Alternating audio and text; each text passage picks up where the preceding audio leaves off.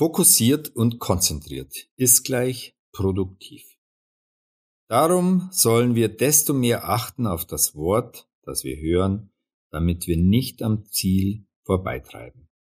Hebräerbrief Kapitel 2 Vers 1 Nicht wesentlich mehr, sondern mehr Wesentliches. Die Formel fokussiert und konzentriert ist gleich produktiv soll ausdrücken, dass das Maß unserer Produktivität davon abhängt, wie fokussiert und konzentriert wir arbeiten. Fokussiert sein meint, genau zu wissen, was zu tun ist. Es geht nicht darum, wesentlich mehr, sondern das Wesentliche zu tun. Was hat aktuell Priorität? Konzentriert arbeiten bedeutet sich einer Sache voll und ganz widmen. Bei der Formel ist das und entscheidend.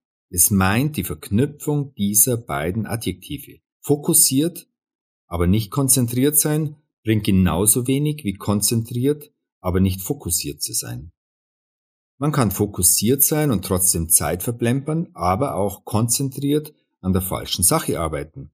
Beides ist sinnlos. Themaverfehlung nennt man das.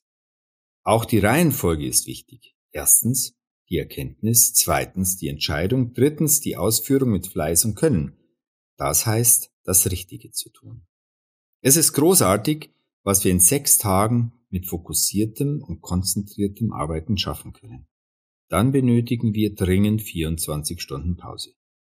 Von Samstag bis Sonntagabend wird alle Arbeit niedergelegt, PC aus, Handy aus, nichts soll uns an die Arbeit erinnern, dann gilt es, Gott für alles zu danken, auszuruhen und neu aufzutanken.